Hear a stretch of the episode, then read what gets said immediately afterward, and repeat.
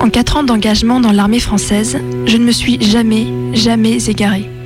Je ne suis jamais sortie des, des sentiers battus seule, sans l'ordre d'un supérieur. Dans ces forêts d'épines sèches et broussailleuses, on ne doit pas se séparer. En aucune façon. Pour aucune raison. Lorsque je me suis aperçue que j'avais perdu la chaînette de Gabriel, probablement au bivouac de cette nuit, j'aurais dû continuer à avancer avec mon groupe. Mais quelque chose m'a noué l'estomac comme de l'angoisse. Cette chaînette était un cadeau, un porte-bonheur. Et j'ai beau ne pas être superstitieux, j'ai senti le nœud se resserrer à mesure que je m'éloignais du campement. Le brigadier Cardier ouvrait la marche, moi je la refermais. Le brigadier est un imbécile qui n'osera jamais prendre parti contre un gradé plus haut que lui. J'ai fait demi-tour. Maintenant, je cours sur un chemin caillouteux, faisant voler la poussière à chacun de mes pas. Je n'ai pas retrouvé le lieu du bivouac et je ne vois plus mes hommes. J'arrive dans une clairière jaune et desséchée où des arbres terreux recroquevillent leurs branches dépouillées. J'hésite un instant sur la direction à suivre, le sol n'a gardé aucune empreinte de pas qui pourrait me donner la moindre piste. Un bruissement derrière moi. Cette forêt est truffée de bêtes sauvages et instinctivement je porte la main à mon fusil. Mais le silence retombe presque aussitôt. Trop de silence. D'ailleurs, comme une respiration qu'on retient. Soudain, quelque chose de dur et froid vient s'appuyer entre mes omoplates. Bien joué, soldat.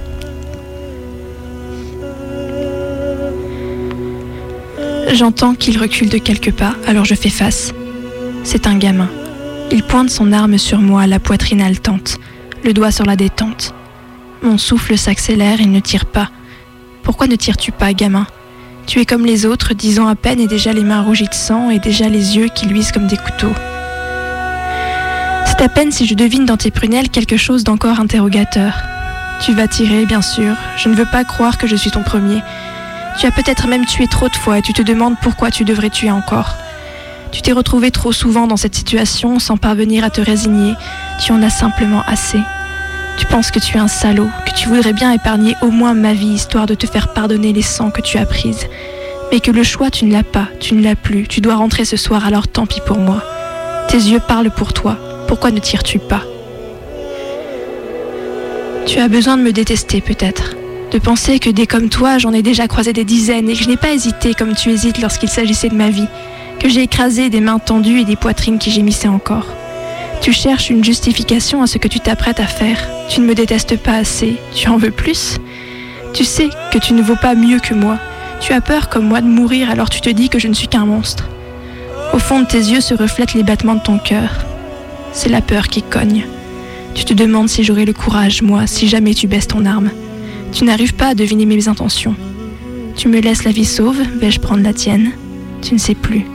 Mais dans tes grands yeux qui s'ouvrent comme des miroirs, n'est-ce pas le reflet des miens que je vois?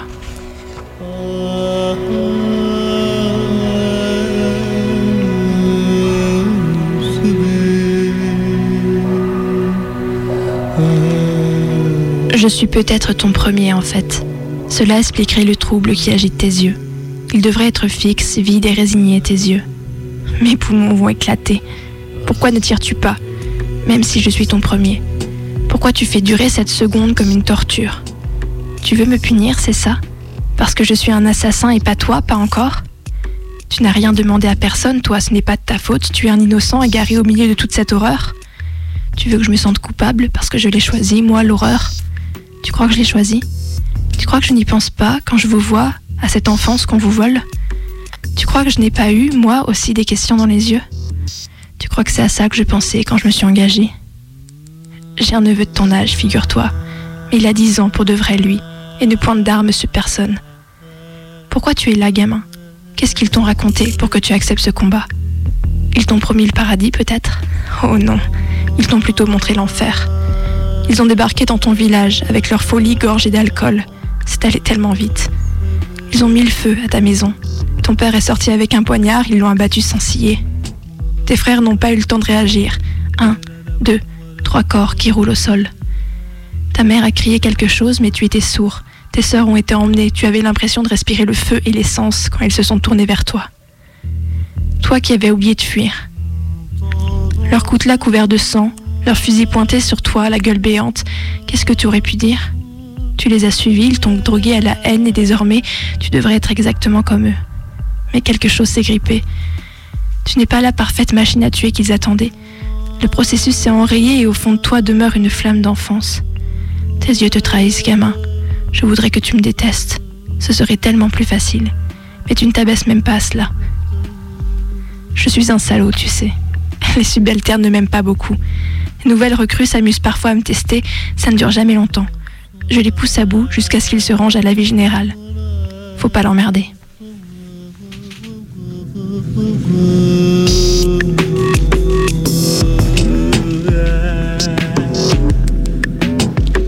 Je ne parle pas beaucoup de mon métier en France. Je ne me retourne pas. Pas jeter un coup d'œil en arrière depuis 4 ans. Il paraît que ça ferait trop mal. L'émission passe et efface les valeurs, les idéaux. Qu'est-ce qu'elles en ont à faire de nous, gamins, nos utopies? On croit les épouser et elles nous rejettent sur des sols de terre battus et elles nous abandonnent au banc des accusés. Si tu veux savoir à quel point ils se foutent de toi, tous autant qu'ils sont tes chefs, tes idéaux, je vais te raconter quelque chose qu'on devrait raconter à tous les enfants de France sur les bancs de l'école. Mais on ne peut pas, ce serait terrible. Ça ne fait pas rêver les mômes, ça, ça les terrorise. Tu veux savoir? Quand on roule, en convoi dans vos rues étroites et étriquées, on n'a pas le droit de s'arrêter. Ce sont les ordres. Parce que peut-être, peut-être qu'il y a un sniper embusté quelque part et que notre immobilité serait fatale. Et quelquefois sur notre route, il y a un enfant, un civil, un tout petit enfant debout ou allongé. On lui a dit de ne surtout pas bouger et il obéit.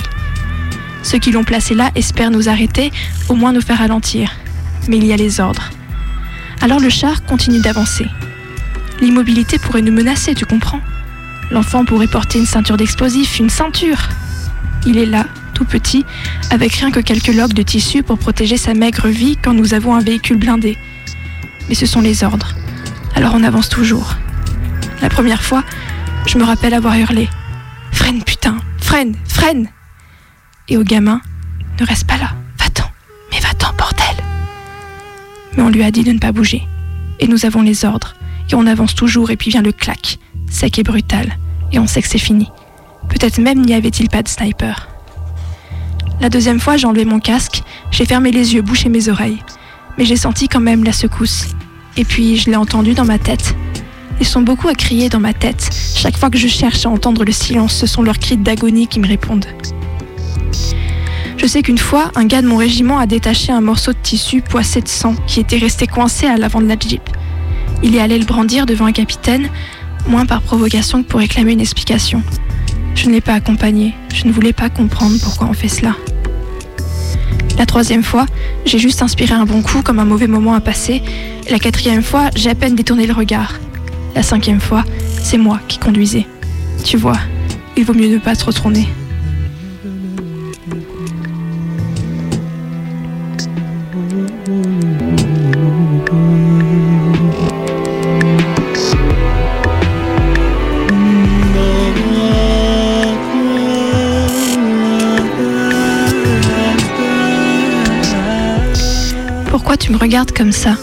Tu crois que je sais, moi, que j'ai les réponses?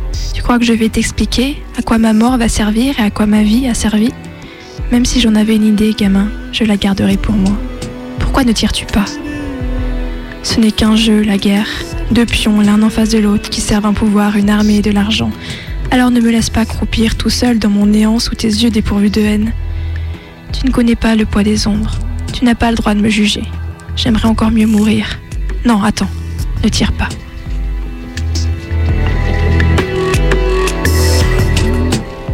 Tu es vierge, toi. S'il existe réellement un paradis quelque part, tu es à, tu es à ta place. Je pourrais te laisser filer, gamin, j'aimerais beaucoup le faire, mais je sais que tu en rencontreras d'autres.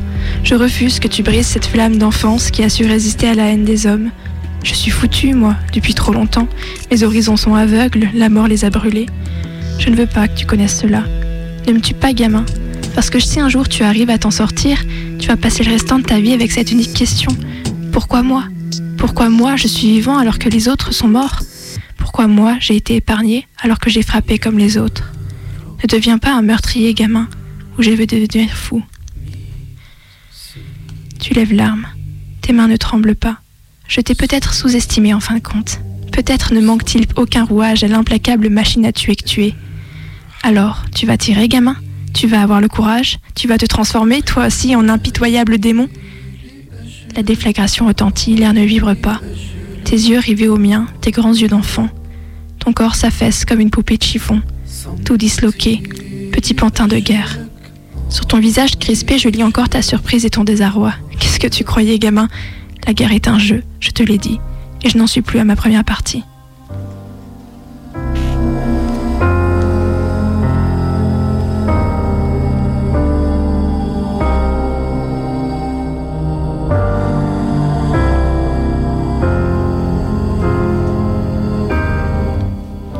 Gamin par Annabelle Moulin.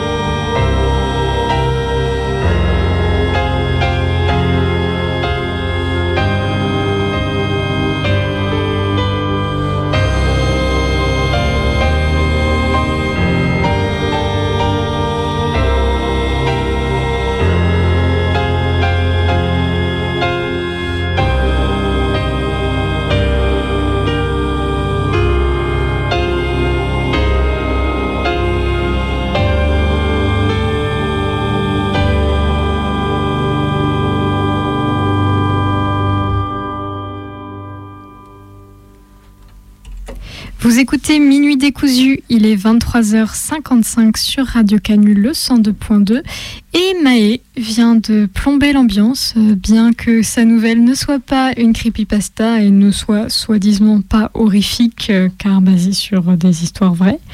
Je suis navrée. Je suis navrée, mais ça m'a permis de mettre ces musiques que j'adore. Et d'ailleurs, euh, d'ailleurs, on a une petite annonce à passer. D'ailleurs, il est 23h55, c'est l'heure des annonces. Soyons fous. Euh, il y a une soirée bootleg qui est organisée ce vendredi 26 juin de 18h jusqu'au milieu de la nuit dans le quartier de la Guillotière sur la bande 89.0. Alors, il faut venir avec son poste de radio, ta boombox ou ton téléphone. Euh, voilà, euh, n'hésitez pas à rejoindre toutes ces personnes-là le vendredi 26 à 18h au milieu de la nuit dans le quartier de la Guillotière. Franchement, ça promet d'être sympa. Cool, sympa l'invitation. Et nous, euh, en attendant le, le début de la fin de la nuit, minuit, Peut-être s'écouter une dernière musique ouais, je suis pour. On a eu un appel tout à l'heure de, de Bebe qui voulait passer une musique. On a eu un petit problème, on n'a pas pu. Mais du coup, là maintenant, euh, c'est tout bon. Je crois.